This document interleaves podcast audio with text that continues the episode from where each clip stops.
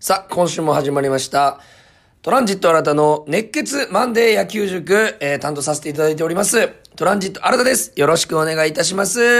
えー、先週はですね、えー、まあ、オリックス戦、えー、そして日本ハム戦と5試合ありまして、2勝3敗と負け越してしまったんですけども、負けた試合でもですね、惜しいというか、もう一歩で勝てたんじゃないか、追いつけたんじゃないかという試合もあって、なんかハラハラドキドキする、そんな、えー一週間になったのではないかなというふうに思います。えーそして今日からはですね、今日からはというか、今日は、えー鷹の祭典ということで、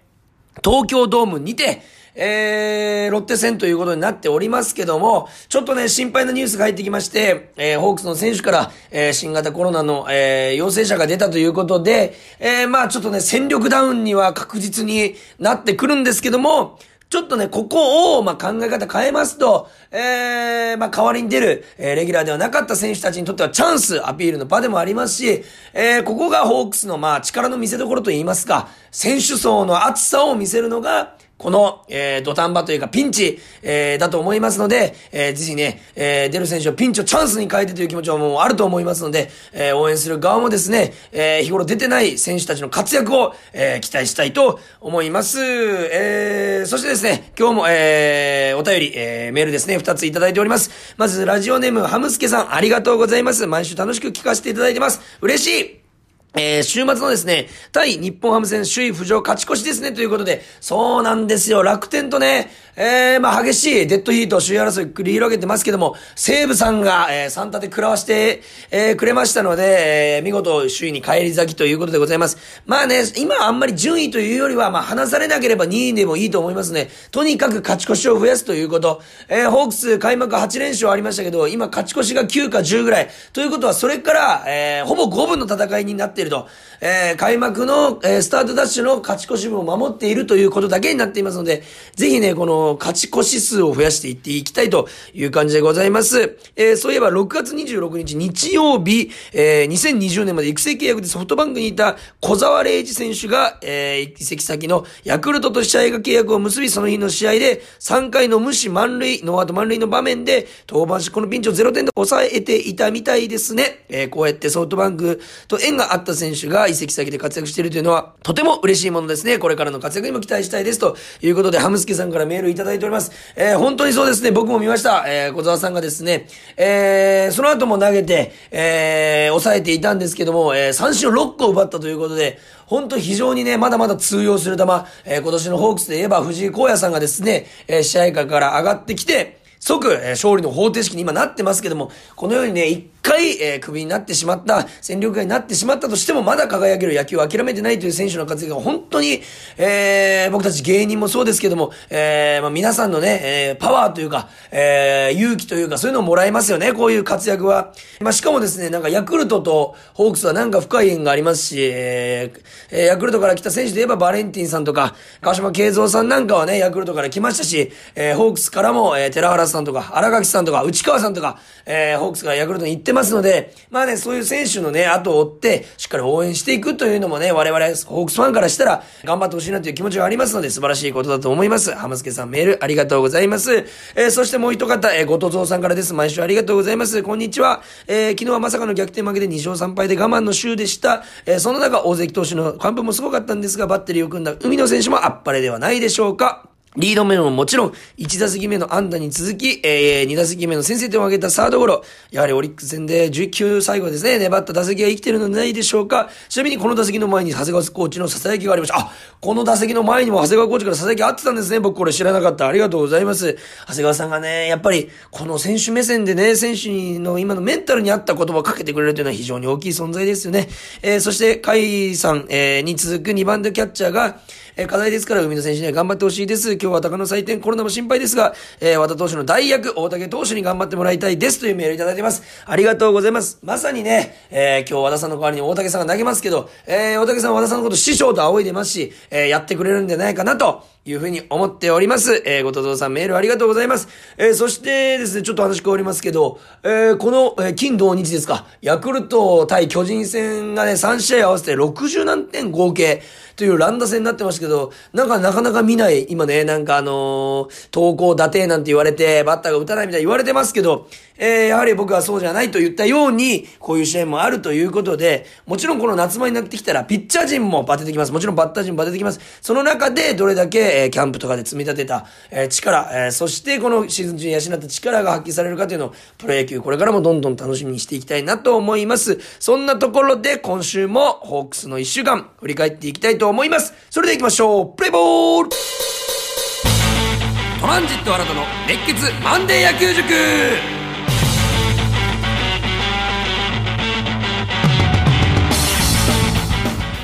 実際に、えー、試合を振り返っていきたいと思います。まずですね、6月21日火曜日、えー、対オリックス、これ2連戦になったんですけども、まあ2連敗という形で、まず初戦ですね、4対3と1点差で、えー、負けてしまうんですけども、まあ相手のピッチャーが、えー、宮城さん、えー、で、まあ、宮城さんね、めちゃくちゃ不得意という感じじゃないんですけども、えー、なんかのらりくらり、うち、えー、抑えられてしまったなという感じでございます。まず先発ピッチャー石川さんですね、えー、7回途中まで投げて、えー、7安打4失点、100球という結果になりましたけども、うーん、まあね、そのめちゃくちゃ打たれたわけじゃないんですけども、やはりオリックス打線が甘い球を見逃さなかった。4回の中川圭太さんの、まあ、センターオーバーのタイムリーツーベースにしても、7回の紅林さんの球にしても、えー、ホームランにしても、えー、まあちょっとね、甘い球を打たれてしまったんじゃないかなと。いうふうに思います。変化球はね、やはり高めに行くとどんなに曲がった球でも、えー、バッターは目線が近いので、えー、バットを合わせやすいというところでオリックス打線に捕まってしまったんではないかなという感じでございます。まあね、たまたまこの2球なんですけども、このシーズン中、えー、ずっと言ってますよね。このピッチャー陣が打たれている球は、高めに抜けた球、もしくは甘く入った球、もしくは逆球だと言ってるんですけども、今回もこの4回中川さん、7回紅林さん、逆球を打たれてしまいました。逆球というのは、キャッチャーが例えばアウトコーススに構えたらインコースに来ちゃう。えってことは、キャッチャーは、インコースに投げると危ないからアウトコースに投げて、構えてるわけですね。ただ逆球が行ってしまうということで、それで打たれているということはどういうことか。これね、甲斐拓也さんの配球が素晴らしいということなんでございます。逆球に行って、その、えー、それで打たれてしまうということは、もしかしたらもちろんどうなってたかわかんないですけど、甲斐さんの要求通りのコース投げてたら打ち取れたかもしれない。と考えると、まあ、甲斐さんの配球がいかに素晴らしいか、どんなに計算されて、えー、どんなに、えー、凄まじい、お大量のデータの中から甲斐さんが、えー、一球一球このそのね、配球の答えをね、編み出しているか、という苦労がね、ここから伺えるし、カイさんの配球の凄さがわかります。えー、以前ですね、カイさんとあの、トークショーやらせてもらった時も、えー、ファンの方から配球について質問があった時に、ちょっとね、あの、カイさんが気持ちをこもった、えー、コメントをしてましたけども、えー、まあ本当にね、甲斐さん、えー、バッティングもある。えー、ランナーのことも考えなきゃいけない。その中で、キャッチャー、ゲームマネジメントとして、キャッチャーとして、えー、試合に出てる選手の監督指揮を取らないといけないという中で、配球もあって、いろんなことを考えないといけないという中で、本当に、甲斐さんの、えー、活躍はね、本当にホークスにとって、えー、大きなものなんですけども、えー、特に配球ね、えー、いろいろ言われる時はありますけど、僕は甲斐さんの配球大好きですし、これなぜかというと、あのー、まあ、その、打たれてしまったでも、もちろん結果論、配球というのは、打たれる、いかに打たれる可能性が低いところに投げるかというのが配球なので100%はないんです。もちろん、ど真ん中に100球投げて0点に抑えるピッチャーも、えー、まあ、過去にいなかったですけど、えー、抑えれる可能性もある。といった中で、やはり逆球が打たれてしまうというのは、甲斐さんが、の配球が素晴らしいなというふうに感じます。えー、特に石川投手ですね、7回の紅林さんに、先頭バッターにホームランを打たれてしまって、まあ、勝ち越されたんですけども、えー、その紅林さんに打たれた後に、伏見さん、福田さんと連続でアンダーを打たれてしまった。これを、えー、この後から、えー、失点に繋がってしまって、えー、最後8回9回の追い上げ、虚しく1点差で負けたんですけども、これなければね、本当に、まだまだわからない試合だった。えー、いつも言ってますように、ピッチャー打たれた後のバッターをいかに抑えるかことがあったことと言ってます、えー、言っておりますように、ここでちょっと気持ち切り替えて抑えてほしかったなというふうに、えー、思いました。まあ、打線はですね、9安打で3点しか取れてない。これ、実はね、まあ、8回9回の粘りはめちゃくちゃ良かったし、えー、9回最後のバッター見逃し三振にはなったんですけど、海野さんのね、粘った11球も非常に気持ちを感じました。えー、ただね、今回の試合、えー、非常に、えー、まあ問題だなと思ったのは、えー、なんと9イニングでホークス先頭バッター7回も出塁してるんですね。ノーアウト1塁、ノーアウト2塁というケースが9イニング中7回もあったにもかかわらず3点しか取れていない。えー、大体ですね、1試合でどんなにいい投手でも3回チャンスが回ってくると言われた中で、先頭バッターが7回出したらもう7回チャンスがあったわけです。それで3点というのは少し寂しかったかなというふうに思っております。まあね、こうチームバッティングとかよく言われますけども、まあね、逆方向に打ってランナーを進めるとか言いますけど、ヒット打ったら OK って言われる世界ですから、まあいろんなことは言われますけども、まあちょっとね、ここは、えー、まあ7回、えー、先頭バッター出したら5回5点以上は取りたかったなという感じでございます。そして6月22日、えー、気持ちを切り替えまして臨んだんですけども5対0と完封負けを喫してしまうと相手の田島投手にまあやられてしまって、えー、まあストレートがね、ちょっと走ってたかなと。田島さんのストレートが走ってたのかなと非常に感じました。まあただね、4安打しか放てなかったんですけど、ホークス打線。僕ね、これ試合見てたし、結局、えー、リプレイというか、ハイライトとかも全部振り返ったんですけど、これね、オリックスの守備陣に、めちゃくちゃファインプレーが、えー、生まれて5本ぐらい、マジヒット損してるんですよ、ホークス。えー、まあ、正面ついたいい打球もありますけど、ファインプレー飛びついて取られたやつもあるし、えー、ランニングスローされたやつもある。本当になんかオリックスの守備陣の、えー、まあ、田島さんがね、無無失点で繋いでるというところに、田島を勝たせたいという、オリックスの守備陣のなんか心意気というか、ガッツを感じました。まあ本当に好プレーが続きすぎて、なんか好プレー集見ているみたいな感じでしたけども、えー、まあ、オリックスの球場、京セラドームというのは、ちょっとバウンドが高くなりがち、人工芝で、バウンドが高くなりがちっていう特性があるんですけども、地の利という言葉がございまして、まあ、ドえー、ペイペイドームにはペイペイドーム、東京ドームには東京ドーム、えー、甲子園には甲子園、京セラドームには京セラドームの特色があるんですね。人工芝、天然芝、えー、土、えー、えー、まあ、アンツーカー、ベース周りがどんな土の硬さか、マウンドの硬さ、えー、風がどんなのかとか、いろんな条件があるんですけども、さすがその条件、を一番知っている、えー、まあ、ホームチーム、オリックスの血のりを生かした、まあ、動きとかね、判断力が非常に素晴らしい守備陣だったというふうに思います。えー、先発は東山さんだったんですけど、6回8安打3失点。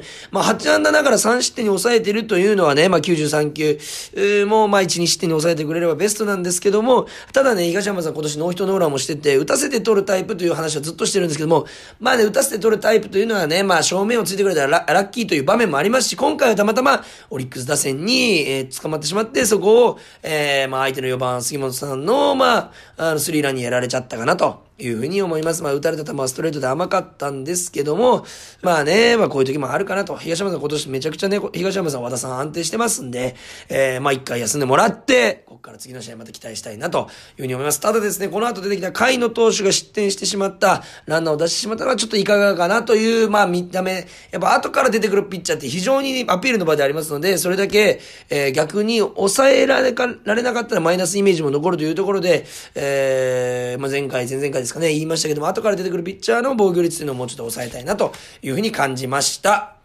えそして、6月24日金曜日場所をペイペイドームに移しまして、えー、久々の日本ハム、えー、3連戦ですね、ドームでの。これがね、3連勝と思いきや、まあ最後ね、負けて逆転負けしちゃった、勝ち越されたかな。えー、で、2勝1敗となりましたけど、まず、金曜日ですね、5対1と快勝ですね。えー、千賀さんが先発だったんですけども、途中でちょっと肩の違和感と言いますか、えー、感じまして、ピッチング練習中に抜けたということで、5回3安打1.81球、えー、勝ち投手に見事なりました。えー、全然悪くはなく、めちゃくちゃいいというわけでもなかったんですけど、多分、あの、千賀さんの状態として、ただ、ストレートは今年一番走ってたんじゃないかなというふうに感じました。ストレートの走りは非常に感じました。ただ、浅間さんにホームランを打たれてしまった、これ自体は僕全く気にしてないんですけども、その、前、今年のなんか千賀さんが打たれた時の、えー、表情とか思い出しますと、あら、それがホームランになっちゃうんだとか、うわ、その球打たれちゃうんだっていうような、なんかちょっとびっくりしたような表情が非常に多いんですけども、なんか千賀さんからするとそんなに打たれるような球じゃない。えー、そこそんなに救われるかという、僕から見てても、えー、そういうような球を打たれている。まあ今シーズンそういうのがちょっとね、たまたま続いちゃってるんで、千賀さんにとって不運なんですけども、まあ相手がうまいバッティングをしてるのかなというふうに感じます。ただ5回1点、さすがの安定感でございました。そして、えー、この試合ですね、先制点が非常に大事、重要だ。必ず先制点を取る。えー、ということで、藤本監督が千賀さんには絶対に先制点を与えるそして野手には絶対に先制点を取れというような指示を送って臨んだ試合だったみたいなんですけども、見事、それを見事実践、ギータさんが1回裏ツーランホームラン、先制ツーランですね。えー、インコースのスライダーをうまくバットをこの内側から綺麗に抜いていって、なんかこの、イチローさんがライト前を打つような打球が、えー、スタンドに届いた、えー、というような非常にいい打球でございました。そして素晴らしいもう、職人のような打ち方でしたけども、えー、ポールギリギリのところ行ってますんで、ボールが切れちゃうかなと思ったんですけども、えー、バットがインコースから出てるということは、外から回ってきてないので、巻くような、えー、ポールに巻いていてファールになるような回転かかんないですね。内から抜いていることによって、綺麗にまっすぐライト方向に飛んでいく、えー、この打ち方ができたギータさんのファールにならなかった素晴らしいホームランだなというふうに思います。ただこの前にはですね、三森さんが先頭で10球粘ってフォアボール、そして初球を、えー、その後シュートさんがバントで決めるという本当にいい流れからこの先制ツーランにつながっているということを考えると、まあ、打線が線になっているとしっかり、えー、打順が打線になっているということをしっかり感じました。そして久々の25打席ぶりのヒットがタイムリーになりました。6回裏の甲斐さんの打球ですね。2ストライク追い込まれながら非常に粘っていてバットを短く持って、とにかく全身守備の頭を超えるんだという気持ちが生んだタイムリー。本当にね、まさに食らいついたという打球になりましたけども、こういうね、ワンプレーワンプレーただのタイムリーじゃなくて、なんかね、勝ちたい、えー、打ちたいという気持ちが非常に見えますと、えー、やっぱりね、改めてね、えー、まあ応援したくなると言いますか、さすがプロ野球選手だなと。プロ野球選手だなというふうに感じました。えー、そして6月25日ですね、こちら土曜日、えー、3対0と、大関さんが見事、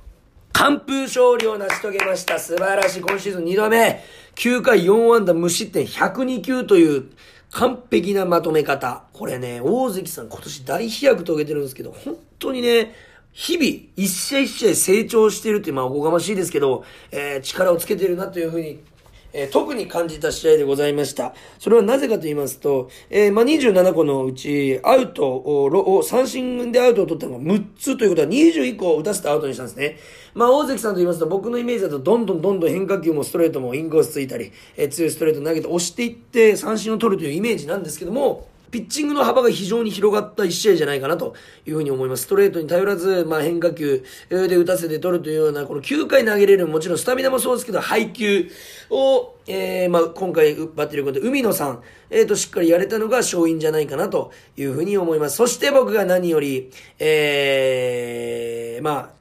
今回の完封勝利で一番良かったのは無四球ということでございます。フォアボール、デッドボールを1回も与えてないということが、非常に価値の高い完封勝利になったのではないかなと。やはりあの、初回立ち上がり大関さん課題とかいう話をよく聞きますし、えー、フォアボールとかデッドボールからピンチを背負うケースがあったんですけども、この無四球が幹部勝利につながったのではないかなというふうに思います。そしてまあ細かく言いますと、7回の表にですね、先頭の相手の、えー、野村さんにヒットを打たれて、そこでまあね、単打打たれてギアが上がったのではないかなと、次のバッターをゲッツー取りましたし、そこは一つターニングポイントになった。ここを無失点で抑え切ったことが、まあ、完封というか、その後も抑え切った、えー、勝因じゃないかなというふうに思います。えー、そして、海野さんと今日バッテリー、えー、この試合ですね、今日というか土曜日、えー、組みましたけども、今年は海さん、そして海野さん、渡辺さんと組んで、防御率1.94、そして今回で5勝ということで、どのキャッチャーとでも、まあ、話し合いといいますか、配球がうまくいって、で、勝つことができるピッチャーというのは、えー、どんな状況でも勝てるということで、えー、チームにとっては非常に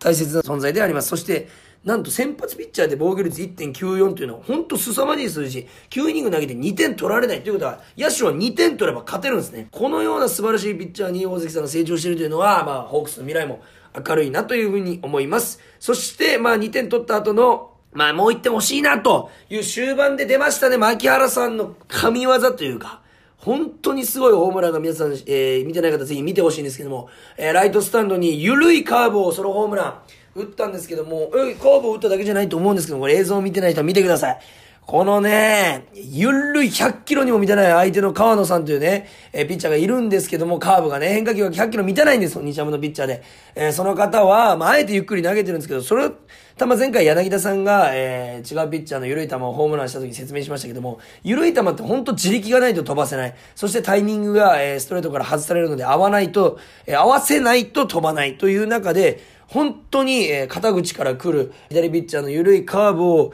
えー、もう体が斜めになりながらも力が逃げないように待って、引きつけてライトスタンド。あれは大体ファールになるか打ち損じるんですね。えー、それを見事捉えきったもう牧原さんの今の調子の良さを本当に表すような、えー、ホームランだったのではないかなというふうに思います。えー、本当ね、これもすいません、毎週毎週、しかも牧原さんのプレーが多いんですけども、えー、お酒片手に、えー、超スローモーションで、そのホームラン見たんですけども、打つ瞬間2、30度傾いてるんですね、体がファーストベース側に。それぐらい、えー、斜めになりながらも粘りながら粘りながら開かず打った、えー、もう実況解説ももう本当大絶賛、ネット上でも大絶賛のホームラン、えー、これ本当に、えー、神プレーだったなというふうに思います。そして、えー、昨日ですね、6月26日、日曜日、えー、1点差惜しくも2対3で、まあ、敗れてしまいます。負け投手はつもりさんになってしまいました。まあね、後半、えー、打たれてしまったんですけども、まあ、先発のレイさん、えー、6回4安打1失点88球と、まあ、試合はまとめて、えー、くれました。た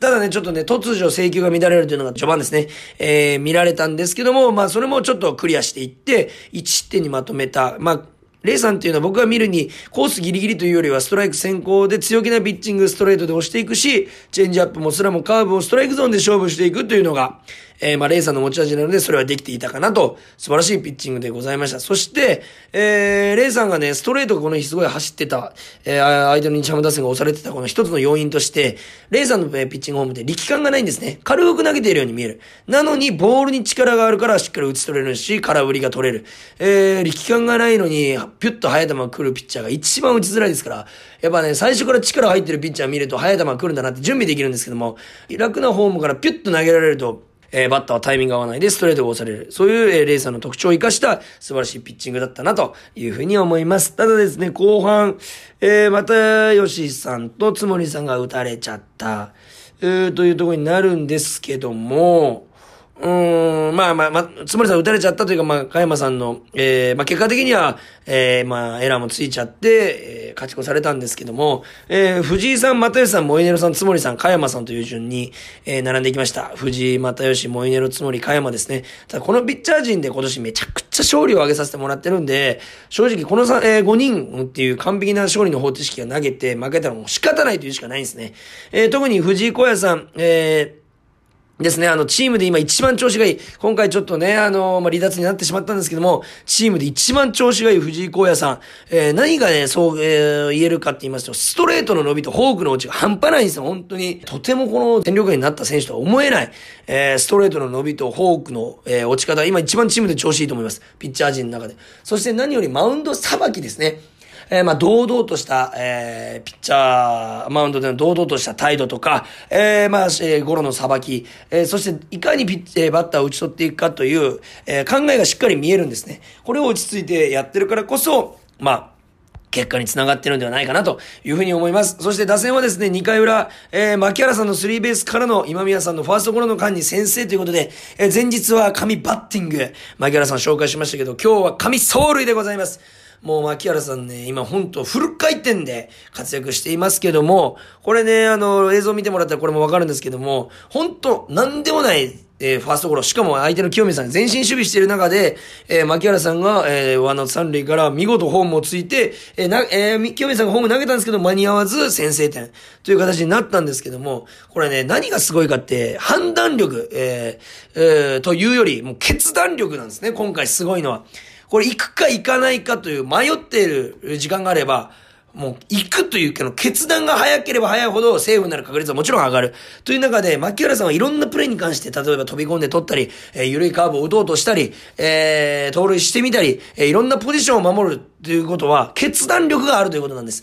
一歩目、そして、こういうことがあったら、こういうプレーをするというのも頭の中でしっかり計算されている、えー、想定できているからこそこの決断力の良さにつながっているのではないかなというふうに思います。そしてもう一個セーフになったポイントとして、最短距離で、えー、ホームを、にヘッドスライディングで飛び込めた。えー、まあ線がね、あの、サードベースからホームに引いてありますけど、なかなかあの線上を走るって難しいことなんですね。えー、周りプレー見てますから、えー、下は見て走ってませんから、なかなかね、実際やってみると難しいことなんですけども、えー、リードしていたところから、えー、決、すごい決断力で最短距離でホームをつくと、えー、なかなかできることではないことをやってのけた見事な神走塁だったなというふうに思います。そして悔しかったのがね、ちょっと勝ち越された後の10回裏、ノーアウトでヒットで出塁。ただ今宮さんがバント失敗しちゃう。ただ柳町さんが繋いで1、3塁作るも、そっから、えー、三振とサードフライで打ち取られてしまうと。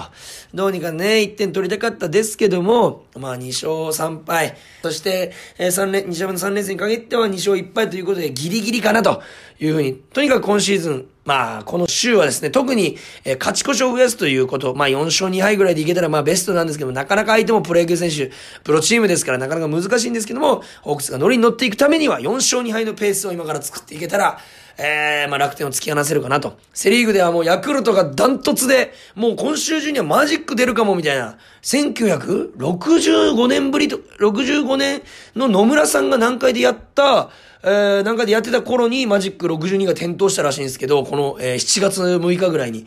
えー、ただ今回作るとそれよりも一週間早い新記録だということで、もうヤクルトが独走してますから、えー、この前交流戦で3立て3連敗食らってますから、ヤクルトから、どうにかね、日本シリーズでリベンジ果たすためにも、我々がホークスが優勝してというところで勢いに乗っていきたいなというふうに思います。今日の東京ドーム絶対勝ってほしい。えー、高野祭典でございますから、えー、まあね、離脱したメンバーいますけども、ホークス一丸となって勝ってほしいと思います。えー、そして、えー、今回も、えー、メールいただきましたけども、来週も、えー、皆さんからのメール、えー、疑問、質質問、えー、お待ちしております。えー、アドレスはですね、kor.rkbr.jp、kor.rkbr.jp までお願いします。すべて小文字でございます。えー、メールの件名に野球塾と書いて送ってください。皆様のお便り、えー、そして感想、質問、疑問、おります、えー、実は僕はですね今日の朝も草野球やってきましてやはり野球はいいなと感じました。ただ夏ですから水分補給皆さんもたくさん、えー、していただきたいですし、えー、やっぱ草野球するのも必要だなと感じました。ただね時間ではありますけどやっぱり野球、えー、ボールを追うことをえボールを打つこと投げること非常に楽しいなと感じてきました、えー、それをですねさらに高いレベルでやられているプロ野球選手、え、改めて尊敬しました。やはり、え、しっかり応援していきたいなと感じました。皆さんもこのね夏の、えホークスの戦いに注目していきましょう。さあ今日も勝ってホークス勢いついてほしいと思います。それでは皆さん今日もありがとうございました。ゲームセット